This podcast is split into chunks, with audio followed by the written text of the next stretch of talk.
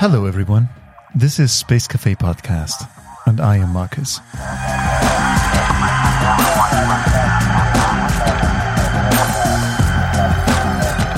The other day, I took my children to see Macbeth, the version with Michael Fassbender, a brilliant version on a very popular streaming service.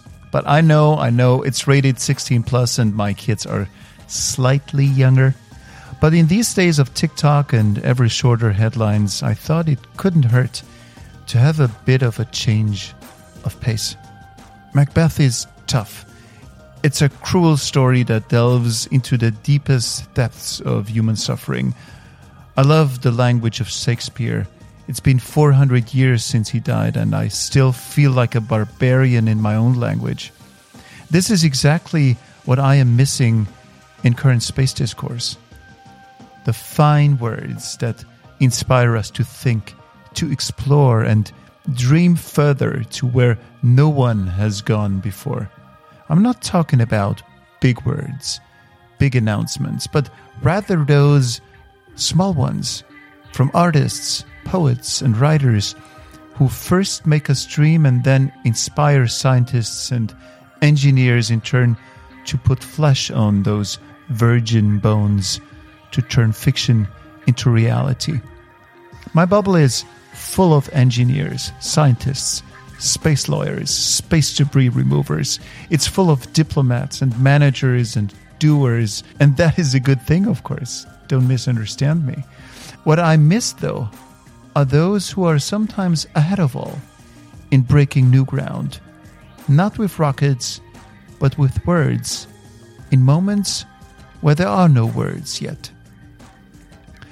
Midge Goldberg is a poet who has published a fascinating booklet called Outer Space A 100 Poems. Oh, yeah. Well, thank you for inviting me. With her, I want to re explore the boundaries that the Space Cafe podcast likes to push. Let's find out how far we can go. I hope so. I realize as I talk that I obviously fall more on the poet side than the science side. But before we kick this off, I may have an offer for you. We'll give a shout out to any business that rates or reviews the Space Cafe podcast. That's right, a simple rating or review could get you free advertising on the popular Space Cafe podcast show. So, what are you waiting for? Leave us a review and let the world know what you think of our cozy coffee observatory. So, head over to Apple Podcasts or Spotify, Podchaser, Castbox, wherever you listen to the show and send us a message and get ready to have your brand heard on Space Cafe Podcast. All right, then. Now, three, two, one, let's go. How does it feel to you, or what do your eyes as an artist see what is going on at the moment? Because to me, I feel like there's a lot of symbolism and metaphor behind what is going on at the moment. Because it's this is not just that we're sending rockets into space. We have developed the tools to do something um, that is maybe a new leap of mankind into something. Um, and and I'm curious to find out what that is. Is it just discovering a new continent as we've been doing it for a while on Earth. And now we ran out of continents. Now we need to do, need something new. Well, I think some of what I, what I said about, you know, at first it just felt like this adventure. And now you hear these different emotions as people are getting more into it. And that, that makes it more complex about how to think about it.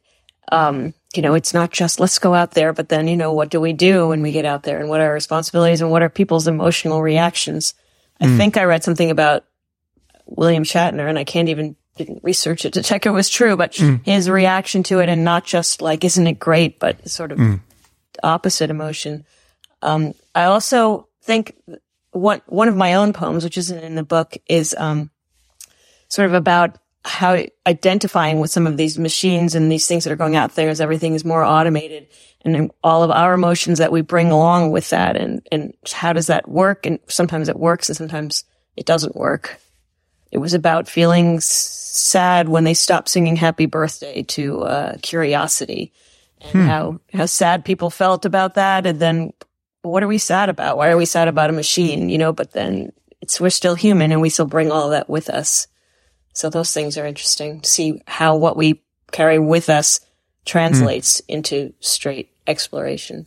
Mm, absolutely. And it's, I think it's also a moment, and um, that's super interesting that you're mentioning that relationship with machines because, um, just the other day, I'm, I'm, I'm playing currently a little, I think like everyone does, a little bit of chat GPT and, and just to try, trying to find out what, what the AI can do for us at the moment, this, this AI system. And I'm learning the more I'm, engaging with that system, I'm learning that I need to find a language to speak with that machine. And this is, this is a new language, a new kind of, um, language I have not used so far. And now you at the same time are telling me that this relationship between us and machines is producing different kinds of emotions. So this is a very strange moment in time where maybe seems like a little bit science fiction is becoming a reality at the moment. Yeah, yeah, I agree. I mean, I think I'm, you know, at, at the age I am and, and what my interests, I'm, I'm stuck exactly on this, you know, pivot point. I mean, one of my, my day job is all about digital and working in computers and everything. And yet part of me, when I stop doing that, I just, I don't want any of it. Uh, you know, I don't want, uh, too much, too much sci-fi, I guess. I don't mm. want any voice recognition things in my house because I've watched too many episodes, too many movies where that's a terrible thing. Mm-hmm. So I, I, on the one hand, I have to communicate with computers. On the other hand, sometimes I absolutely want people to remember how to communicate better this way and not just, mm. not just, just communicate through computers. You um, published not very long ago a book um, called Outer Space 100 Poems. Why poetry in space? So it, it started because I had a poem published in another one of this anthology series, um, 100 poems about romanticism. Uh, I'm, I'm coming from the poetry side. Mm. And when I saw the book, I thought, wow, this would be perfect for a topic um, to have a topic instead of having a, po- a school of poetry. And at the time, it was 2019, and everyone was talking about the um, anniversary of the moon landing. Hmm. And I loved all this, all this, you know, stuff about space and the poems about space. And the two of them just went together. And I thought, these are two of my interests, and this seems like a perfect time to propose something hmm. like this, um, where there would be people in both areas and who are interested in poetry and who are interested in outer space who might be interested in this book. Hmm. What does poetry have to do with space? I mean, like it, this is not your usual uh, usual combination. I think that they have a lot to do with each other because I think that poets and astronomers, in some ways, ask a lot of the same questions about, you know, where are we going, um, where did we come from, um, and they're obviously looking in two different places. But I think that metaphor has a lot to do with answers in both of them. When you look out in space and you don't know what you're looking at, you have to first come up with a way of talking about it. And um, everything that you think it is is a metaphor for what it is until you actually find out what it is as a scientist. And of course, for poets, that's the language of poetry is is metaphor. So I I I think that in some ways we're answering a lot of the same questions. Hmm. Do you have a favorite poem? um, from your collection? Um, I mean, my favorite poem depends on what day it is, what time of day, what I mean, I have a lot of favorites, but I think this one captures that intersection between poets and astronomers because it is, it's a poem by Tracy K. Smith. It's an excerpt, uh, from a poem called My God, It's Full of Stars. And it's about her father who worked on the Hubble telescope. Uh, so it's from the point of view of a scientist, but when you get to the end, it's where both scientists and poets will both feel that same question. Hmm. So from My God, It's Full of Stars by Tracy K. Smith. When my father worked on the Hubble telescope, he said they operated like surgeons, scrubbed and sheathed in papery green. The room a clean cold, a bright white, He'd read Larry, Niven at home and drink scotch on the rocks, his eyes exhausted and pink, Those were the Reagan years, when we lived with our finger on the button and struggled to view our enemies as children. My father spent whole seasons bowing before the oracle eye, hungry for what it would find. His face lit up when anyone asked, and his arms would rise as if he were weightless, perfectly at ease in the never-ending night of space. On the ground, we tied postcards to balloons for peace. Prince Charles married Lady Di.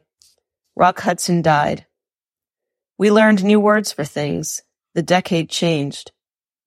The first few pictures came back blurred, and I felt ashamed for all the cheerful engineers, my father and his tribe. The second time, the optics jibed. We saw to the edge of all there is, so brutal and alive, it seemed to comprehend us back. Beautiful. I think we all remember that moment, that super embarrassing very uh, uh, first moment when the, the blurry images arrived. And then it's like they had to put or develop glasses to correct for the aberration. Oh, wow. So it was, I think it's also a very nice symbolism that the first take was just not perfect and it, it, it expected another moment of attention. The telescope wanted more attention. Come to me. I need my glasses. I left them back on earth. Um, bring them and then I can show you the universe. That, that, that's a great poem in and of itself. There. it's interesting because there are a number of poems in the book earlier, before the Hubble, obviously, where people are looking up at the sky and they feel this kind of, you know, the unknown or dread or whatever, and they react in different ways. But this is the first poem in the book where space is looking back at us hmm. and uh, where we really can see uh, so it really is, it's, it's really a, a, pivotal moment in the book. And, uh, it's one of the poems that always gives me chills every time I read it. Hmm. Because of that looking back moment that, um, yeah. I think what gives us all chills is the sheer thought that something is out there, something unknown, something profound is out there. And we do not, do not know, is it alive? Is it conscious? Is it, I don't know what it is. I think this is, this, this lack of knowledge is that what gives me personally chills because we do not know what we're dealing with. Exactly. There's a different poem in the book where it talks about how that process itself changes people. It's an older poem, but slightly older by Howard Nemerov. And he's, um, he's watching the launch of a space shuttle Atlant- of Atlantis. And he's saying how they're going to take pictures. And when the pictures come back, see, the pictures are going to sort of, having the pictures are going to rewrite how we understand ourselves and life. Our, our whole way of thinking is going to change just because we now have these pictures. Hmm. Do, so. you, do you mind sharing it? No, I'd love to. It's uh, got a, a, little interesting re- reference in it. It refers to Dante, and Dante has a line um, where he talks about the unpeopled world. And what's amazing is that Dante line, the unpeopled world, I've found in poems across the centuries. It's probably in this book two or three different times. And what it just how it captured that sense of, of adventure that Dante was talking about sailors mm-hmm. going out sort of beyond what had already been mapped, but people immediately latched onto it for space as well. Mm-hmm. And so uh, Howard Nemerov refers to it in this poem. It's called Witnessing the Launch of the Space Shuttle Atlantis. So much of life in the world is waiting that this day was no exception. So we waited all morning long and into the afternoon. I spent some of the time remembering Dante, who did the voyage in the mind alone, with no more nor heavier machinery than the ghost of a girl giving him guidance, and wondered if much was lost to gain all this new world of engine and energy where dream translates into deed. But when the thing went up, it was indeed impressive, as if hell itself opened to send its emissary in search of heaven or the unpeopled world. Thus Dante of doomed Ulysses behind the sun. So much of life in the world is memory that the moment of the happening itself, so much with noise and smoke and rising clear to vanish at the limit of our vision into the light blue light of afternoon, appeared no more against the void in aim than the flare of a match in sunlight, quickly snuffed. What yet may come of this, we cannot know. Great things are promised, as the promised land promised to Moses that he would not see but a distant sight of, though the children would. The world is made of pictures of the world, and the pictures change the world into another world we cannot know, as we knew not this one. Do you watch um, rocket launches live? Um, I watched some of them on the videos. Uh, I when I was a kid, I lived in Florida, and um, when when they first set off the uh, first space shuttle, they called us all. I was on the west coast of Florida, but they called us all out of class to stand there, and we just looked across the sky and saw this Wow. streak of light just going up in the air, and that was the first space shuttle. Uh, That was pretty exciting. Wow. How did that feel? Or do you get used to it and it's just another space shuttle? Or is is this something very special? How does that feel? No, that well, that one, that one, and the ones that came after it while I was still there, they were just amazing. We would watch them take off, and then we would watch all the reporting every day. Um, it was just incredible to think that there were people like up there, flying over our heads. You know, I mean, I was, I was very small when the moon landing happened, and so I remember it going on, but I, you know, wasn't thinking that much in depth about it. But this one was just amazing, especially with all of, you know, all of this other stuff, all of the other culture, Star Wars and all of that, that somebody's up there in a spaceship. It was, it was so exciting. When you're reading um, those excerpts, I get some memories back um, from how I perceive those moments, and so I think poetry is is something very individual, very very personal. I was wondering, do you feel like that poetry could proactively contribute something to the space industry, um, not just as a byproduct, but also something productive for the space industry. Do you think that poets should be part of whoever is designing the next space mission? Well, um, I know at least two scientists who are poets and part of the group of, of thinking about what comes next. I think that anything that where people like to imagine is always a good is always a good contribution. I mean, obviously not every meeting, but when you're when you're um, especially when you're trying to imagine life out there and bringing and bringing people out and how a life how life would be and all of that. I think that having as many people that can imagine all different aspects of that is a good idea. So I had there are two poems in here. One is by uh, Yuan Wang, and she's uh she's researches the Andromeda Galaxy, and she writes about researching the Andromeda Galaxy, and then kind of refers it back home. So if you like, I can read that one. Sure. So she's a scientist and at the same time a poet. Dr. Yuan Wang. She's a cosmologist at the California Institute of Technology. She's a poet and she's also a translator. So sh I have one of her poems in here as well as one of her translations of the poet Du Fu, who was an 8th century Chinese poet. Mm-hmm. So this is Space Journal Serendipity by Dr. Yuan Wang. En route to Andromeda, I launched luminous spheres into the black desert of space to measure the expansion of the universe. Back to the garden, the air sparkles. Hildegard Behrens singing Brunhilde's Dilemma. Resist the urge to touch rainbow fish in the lily pond.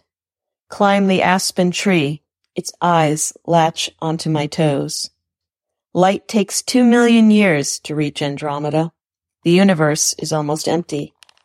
A cat's reflection gazes back at me from the dome's translucent dark vault. Would you want to board um, a spaceship if you were invited to go to the stars and see for yourself?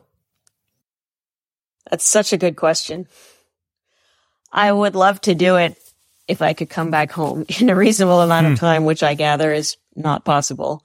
I think I, I would love to see it, but um, like in Yuan's poem, there's there's stuff on Earth that I love so much that I wouldn't, I couldn't leave it. I couldn't leave my my kids and what's going mm. to hmm. happen to them and my cats and my chickens and my garden and all of those things that tie me to home too. But boy, if I could go up there and zoom around for a while and come back down, absolutely. Hmm. What is what is space to you? What what does it? How does it feel like if you if you just um, picture that word and whatever comes along with it? I think for me, probably s- stuck in a in a, a layperson's view of it. I think f- for me, it's adventure. It's seeing something new. It's it's seeing how far you could go if there was something out there to discover. A lot of those like adventurous kinds of things. I think when I um, if I start thinking about the scarier things or, you know, going mm. out forever or mm. having to go because I didn't, because I couldn't stay on earth anymore. Those kinds of things I don't imagine so much. Mm. I like hmm. to the adventurous side of it.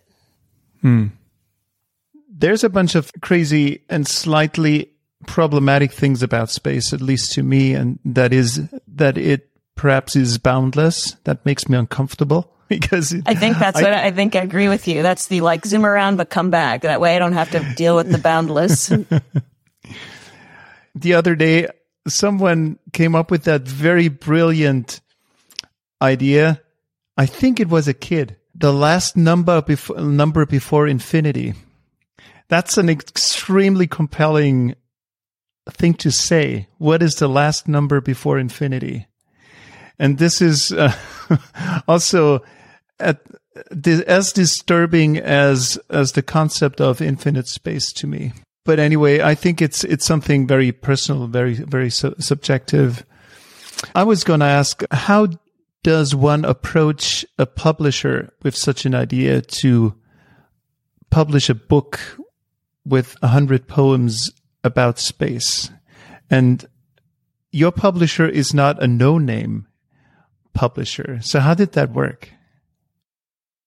Well, I was very lucky. I, uh, as I mentioned, I was, I had a translation included in an earlier volume of theirs that was a different editor. So I was only approached by the editor.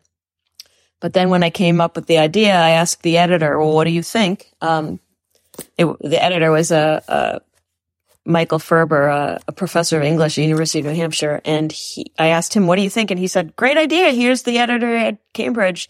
Why don't you just email her and see what she says?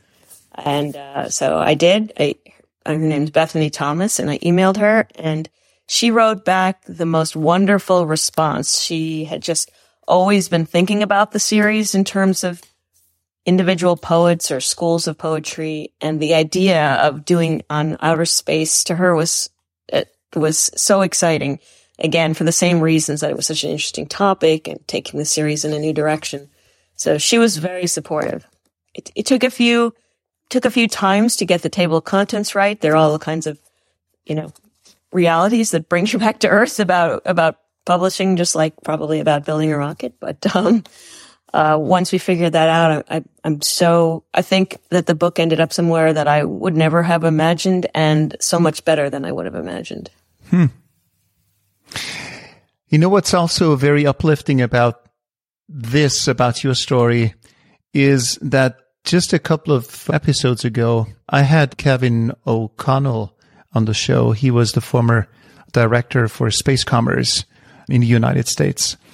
And he said that the space industry is in need of any kind of expert and talent and job description. So name any job description, space wants it. And now here we go. Here we have poetry in space. So you're the living proof that something seriously interesting is going on because again, poets and space is not your obvious combination and still um, your story is the living proof that it works.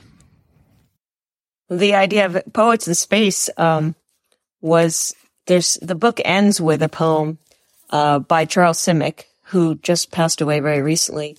Um, and it was actually included on a space probe on Lucy, the space hmm. probe mm. to Jupiter.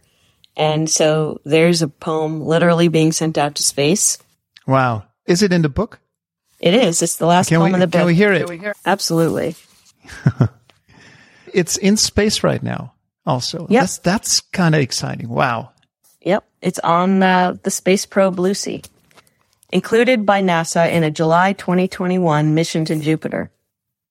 This is also something mind blowing. Again, right now, out there, there's a spacecraft. Inside that spacecraft, I don't know, is it a piece of paper or is it a USB drive or whatever? I don't know. He didn't. He didn't tell me that. He he was very he was very very nice and generous and let me use it for the book. And he mm. tells me, you know, he waits to hear from Lucy on how she's doing, or he did tell me that. Um, mm. But uh, yeah, I don't know the exact medium that the poem is in. I just learned that Ada Limon, who's the poet laureate of the United States, is going to have her poem inscribed on a, on a probe going out to space. So mm. that's the next step in this, and that's also very wow. exciting. This is the uh, obviously the the age the age of space poetry, literally. Yeah. All right, please Go ahead. Okay. Included by NASA in a 2021 mission to Jupiter by Charles Simic. I'm writing to you from a world you'll have a hard time imagining, to a world I can't picture no matter how hard I try. Do you still have birds that wake you up in the morning with their singing, and lovers who gaze at the stars, trying to read in them the fate of their love? If you do, we'll recognize each other. Hmm. Do you think that at some point in time, someone out there will be able to decode that message? I think so.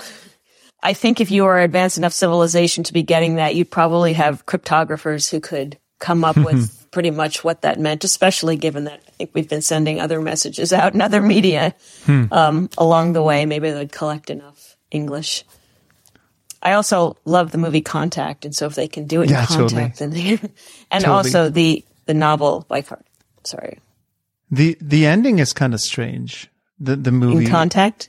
In Contact, yeah. I don't know. To me, to me at least, um, maybe this is a this is just um, a matter of taste because the the overall story is brilliant and and really compelling but then all of a sudden that interaction between the alien civilization and what was her name again i can't remember um, the main protagonist that was kind of surprising uh, to me but it's a brilliant movie of course uh, written by a brilliant person also a right. space poet i should say carl sagan do, do you think we're we're alone in the universe? It's her line from the movie. If we are, it's an awful waste of space. I feel like how how could we be? How could we be? To go back to the poetry in space bit on that space probe, do you think that poetry is something that can only be understood by humans, human beings? Is is this just an assembly of letters, words, and and and lines and and sentences, or is poetry something else? Is poetry different to to three times seven is twenty one? So I have so many different answers to this question. um, I think that you, with the right mindset, you could find a poem in almost anything because it's about metaphor. So what, what does that inspire in you? I might, I might have to think a little about what seven times three, what the metaphor of that is, but I think I could find one. Uh, mm-hmm. I think I could talk about you know, I think I could talk about all the different chances and different combinations and different um, how things interact. You know, that would just turn it into a metaphor. Mm. Uh, there's an example in the book. Uh, this is by a different scientist. This is by Dr. Alice Gorman. She's a space archaeologist. And when you talk about finding poetry in something like seven times three, well, she took the transcript um, from Valentina Tereshkova, her first flight into space, and she turned it into a poem. And it's amazing what by just using her words, Valentina's words, um, that you still you get emotion, you get uh, you imagine, you bring your own feelings to it as well as trying to understand her feelings. So I think you can find poetry in anything. And yes, I think that it's, I mean, poetry is using the medium of words to generate these emotions. Of course, there are other arts that use other things, visual or oral to generate emotions. But I think that any civilization that, that communicates in words is going to have poetry. Hmm. We had Dr. Alice Gorman on the show um, a while ago. So, do you mind sharing her poem with us? Uh, not at all. I'd love to. she was so excited when I asked her for this poem, and I was so impressed with her. You know, like Alice, like you have an asteroid named after you. How's this exciting? And she's like, it's yeah. exciting. So um, it, it was great. It's great to have to talk to her. So it's a longer poem. So I'm only going to read a few of the sections. Yes, yes. Uh, mm-hmm. But it is taken from a transcript of uh, of Valentina Tereshkova's mm-hmm. spaceflight. The poem is called "Here Now the Sun," a poem for Valentina Tereshkova, the first woman in space, by Dr. Alice Gorman. One, ready for launch. The suit is working well. The inflow stream is working well. I'm ready for launch. I feel excellent. Everything is normal. I'm not a delicate lady. Everything is normal on board. I'm ready for launch. I'm taking up the initial position, feeling excellent. Two, launch. The vehicle's moving smoothly. Vehicle's moving smoothly. I feel excellent. Vehicle's moving well. I feel good. I feel good. I see the earth on the porthole. I feel excellent.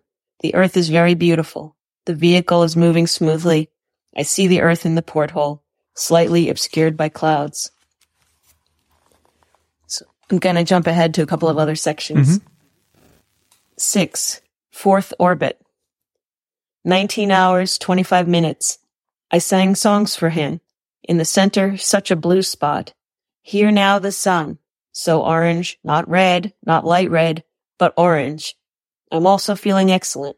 Here now the sun, visible and lit up. In the outer ring, the horizon is visible.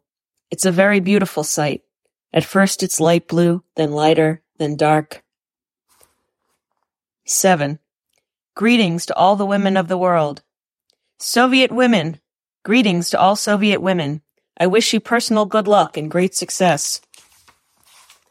Women of the world, greetings to you from space. I wish you good luck and success. And then section 10, shadows. There aren't enough fingers to block the sun. It's very sunny, difficult to see. At the present, a very bright sun illuminating the very high clouds. The horizon above the bright clouds transitions into shadows. The dark sky is visible in the survey port, viewport. The flight is proceeding normally. I feel excellent. 11. This is Chaika. This is Chaika, over. This is Chaika. Over. This is Chaika. Over. This is Chaika. Over. This is Chaika. Over. This is Chaika. Over. This is Chaika. Over. This is Chaika. Over. This is Chaika. Over. Wow. What a cliffhanger. yeah. I, I mean, I, I didn't, I don't know if there's an actual recording of her talking, but hmm. uh, I try when I'm reading it to to stay as neutral as I can, so I mm. not to bring what I might imagine to what mm. she's saying. But I think each person, when they read that poem, they're going to hear a voice in their head and you know think about what she's feeling and why she's saying what she's saying. And then that end part, I just, you can take it in so many different directions in your hmm. mind. You can hear the void from out there Absolutely. between the lines. Yeah. In my mind, it's so this echoing, lonely, Yeah. desperate. Yeah. I don't know. I mean, that's just reading it on the page, but Yeah. But this is what poetry is all about. It's um it's up for different readings. exactly. And even something as concrete as this Yeah. transcript. Yeah. You know, that's that's what I think is the beauty of Yeah. this poem is is Alice seeing the poetry in those, Yeah. you know, concrete phrases. There's something we're lacking in globally, uh, I would say, and that is science communication to make science understood. And I'm not talking about indoctrination, but I'm talking about translating the beauty of science if we understand it as a reflection on reality in the most objective way we can make make it objective of course so and globally what what we're seeing is a lack of understanding for the importance of something like this. And this in turn produces the issues education is having its issues and whatnot. Schools.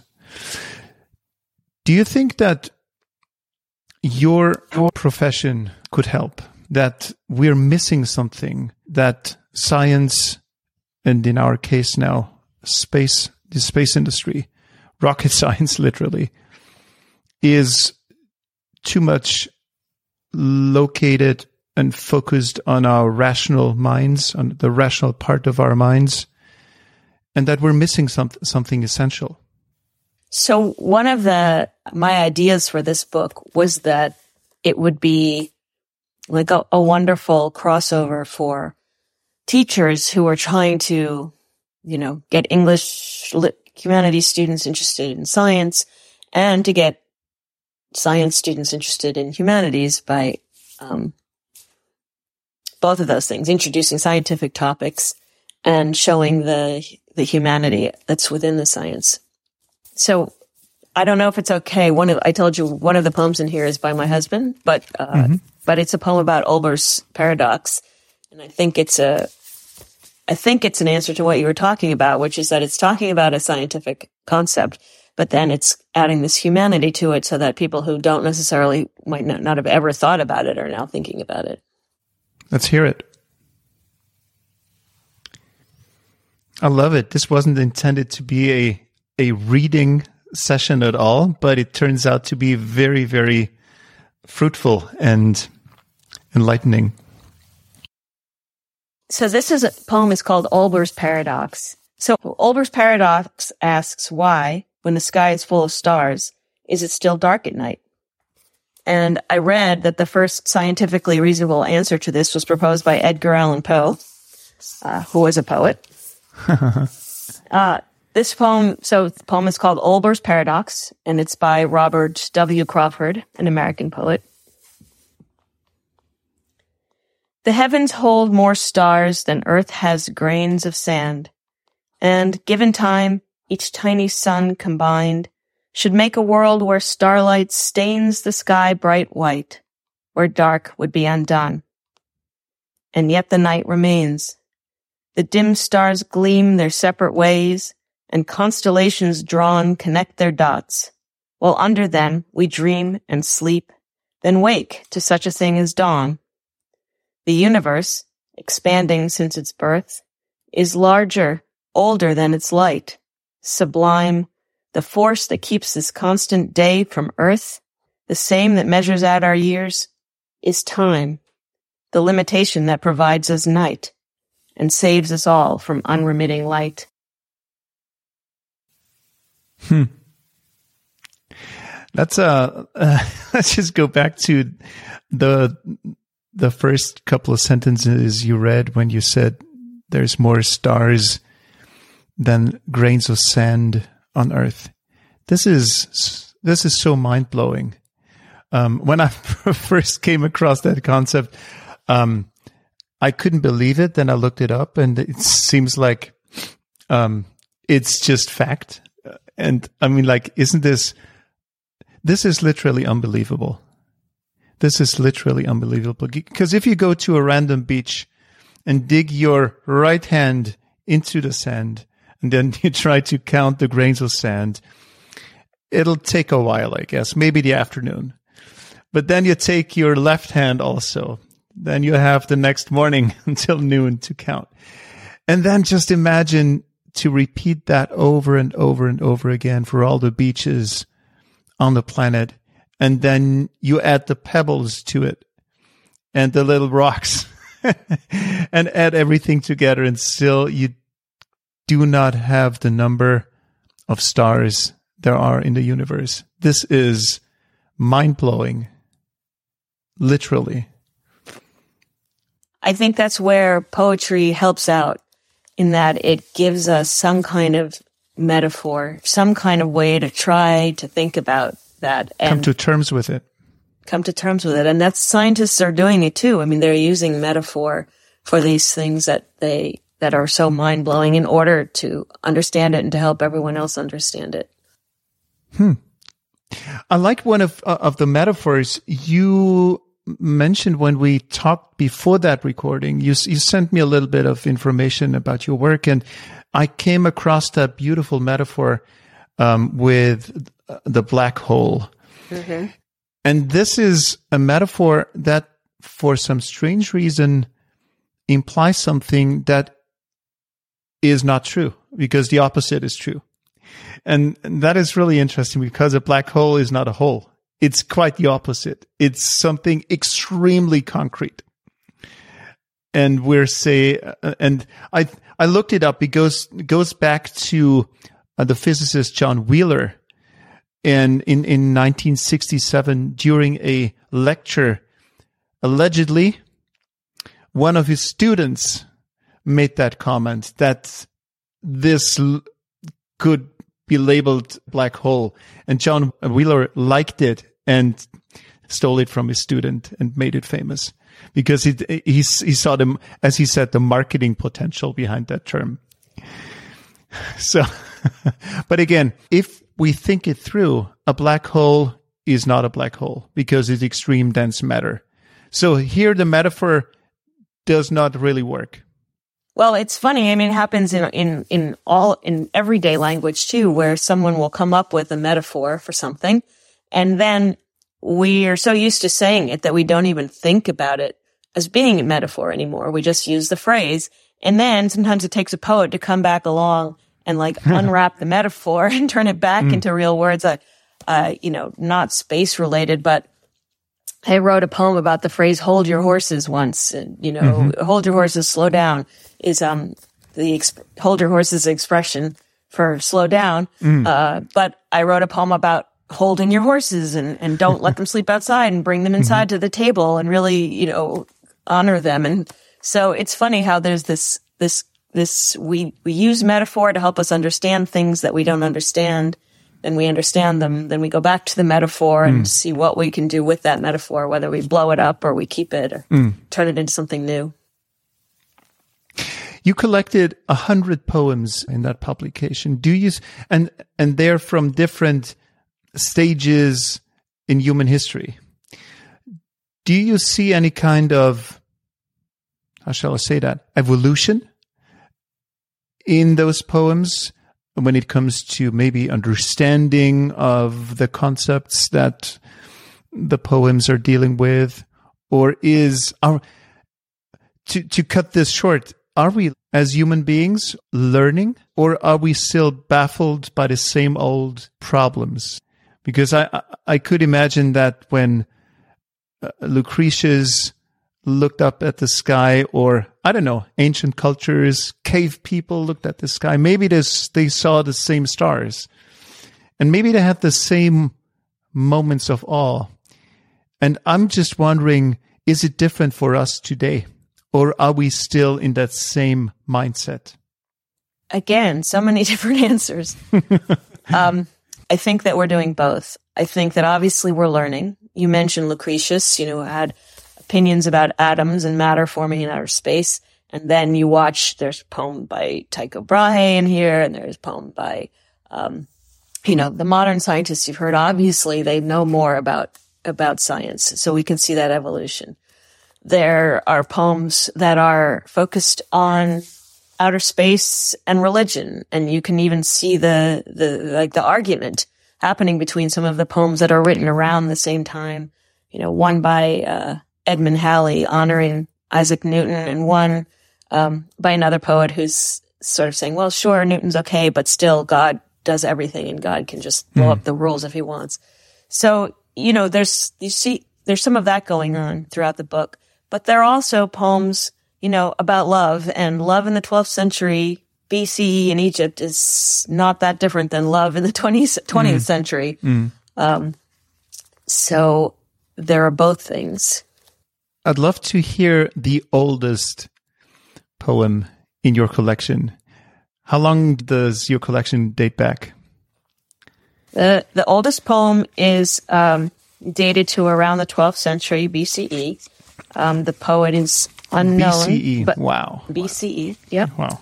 Um, it's uh, the poet is unknown, but it's the collected songs from the ballad Mistress, Reticent Lovers. It's part of the Chester Beatty Papyrus collection.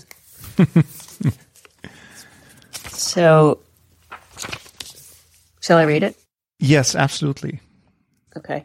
So, this is collected songs from the ballad Mistress, Reticent Lovers, uh, and it's translated by Dr. Alan Hum.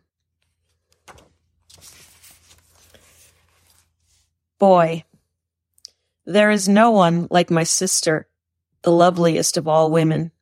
She is Sirius rising, heralding the rising Nile, shining, light skinned, exquisite, her eyes constantly wandering. Her lips speak sweetly, but do not ramble. Her neck is long, her breasts white, her hair lapis lazuli. Her arms outshine gold with lotus fingers. Full rear, narrow waist, and thighs that lead to splendor. Her stride is a magic charm. My heart is bewitched in her embrace. She'll turn the head of any man who catches a glimpse of her. Any man who gets her into bed is indeed a master lover. When she emerges, it is like the emergence of the one. So the reason this is in here is that, um, I mean, the reference of Sirius, beauty and love uh, are being related to stars and planets throughout the book. Obviously, Venus mm-hmm. Um, and the moon. And also, Sirius is part of the Egyptian astronomical calendar. And it gave them an idea of when to plant. And that's also a theme you find, especially in the older poems, a poem by Virgil, um, of people using the sky as ways of marking time and when to plant crops and when to harvest crops. Hmm. That's so fascinating. I mean, like, that's 3,000 years old. Yeah, and they knew the name Sirius. not sure if you want to use that poem or not. As I'm reading it, I'm like, hmm. but uh, you can. It's fine. Beautiful. I-, I, will totally use it. Okay. Do you think um, that this is the end of poetry as because artificial intelligence is stealing our jobs? And oh. if I wanted to I could feed Lucretius or Tycho Brahe or Alice Gorman's oeuvre into those machines and tell them to come up with something in their style. So people are arguing that we're losing our jobs. I don't think so. At least not in my lifetime. So maybe someday down the road and I'll be gone and I'll be happy not to see that. Um, but I don't think so. I've seen some friends um, of mine who have tried it and I tend to write formal poetry, meaning in meter and rhyme. Mm. And especially those they say they have tried experiments to see if it can do it and it just can't understand it at all. It can't get the mm. meter and the rhyme and the meaning right. in any way. Mm. So of course I can't imagine, I can't say it would never happen, but I just feel that there's so much humanity in a poem. There's so much emotion and connection and context and everything that makes us human that I don't see how a machine could, could imitate that in enough of a way to make a good poem. Hmm. What makes us human? I think metaphor. I think being able to see one thing and think of something totally different. And it's so crazy that you never would have thought of it, but the minute you think of it, it makes perfect sense and it makes perfect sense to the people you who also read the poem. Hmm. And then you've all connected in this way that doesn't exist in the real world and it doesn't exist on the paper. It exists just in our minds. us all. Yeah, yeah. It's like the like the apple tree. If I say apple tree, you know what I mean, but you may see a completely different apple tree in your mind. I mean, that's the challenge of poetry. You know, people, a lot of people like to write poetry and it makes sense to them. But what makes a, and that's good and that's fine. And that, that if it, if that satisfies them, that's good. But something about a really good poem is that when someone can write it and someone's completely somewhere else who doesn't know the poet, doesn't know what's happened, can understand it and not just understand it at the first level, but understand the emotion and feel the emotion, the communication. That's what makes a really good poem. Hmm. Who is your book for? Is it for the Space Cafe podcast audiences? Is it for the engineers, for the scientists? Who is it for? I hope so. I hope it's, I hope it's for the scientists. It's reading something that maybe lets them see something that they do every day in a new way. Uh, I also want it to be for the, the lay people who might not know that much about science and they might not know that much about poetry, but they're reading something that's both interesting and sparks their imagination and makes them feel. I have an unusual question um, because we have maybe two unusual questions at the end of our show. Uh, question number one is, and this is a real thing we're putting up. It's a Spotify playlist for the future space traveler. And now picture yourself as being one of the future space travelers and you're asked to go to your destination and it's a very long journey. Of course, it's a vast place out there. And, um, which tune which one tune will you pick to introduce to that Spotify playlist? Which one would you want to have with you on that journey? Well, to totally date myself, I think it would be Annie's song by John Denver. It's about love. It's about everything beautiful about the earth. I think those would be the two things I would want to keep in my head as I was headed out into space. Cool. Thank you so much. Um, question number two. This is a space. This is the Space Cafe podcast, a coffee place. In now and then, if you go to coffee places, you enjoy an espresso to energize yourself. Now, I'm challenging you to to share an espresso for the mind with me and the audiences. What is it that you want to share that you think could energize, could inspire our minds. You can pick whatever kind of topic you want to pick. Of course, I go right to the poems because so many of them are inspiration for me on different days with different feelings. If I had to pick one of them, I would pick, it's pretty simplistic and maybe it goes along with my John Denver answer, mm-hmm. but I would pick this poem called The Ballet of the Eight Week Kittens. It's pretty simplistic, but it sort of taps into that that that feeling of excitement and adventure and exploration that uh, I think is the kind of thing that gets me energized. The Ballet of the Eight Week Kittens by Deborah Warren. With such abandon, buoyant wide jetés around the kitchen, furniture and air possessed by arcs of fur and ricochets, plunges and cabrioles, they're everywhere, Dance, kittens. Take the table, flying jump drunk. You have cause to pirouette, more than you dream of. Barns and meadows lying outside. Things you don't imagine yet. Hurl yourself in knots across the floor. Leaps, demented entrechat. Ignore the galaxies beyond the kitchen door. And when you tumble to it that there's more than this, more than the little world you know, take me out there with you when you go. Hmm. Midge Goldberg, thank you so much for spending time with me here on the show. Well, thank you very much, Marcus. Thank you for being with us today. We really appreciate your loyalty. Take good care. Bye bye for now.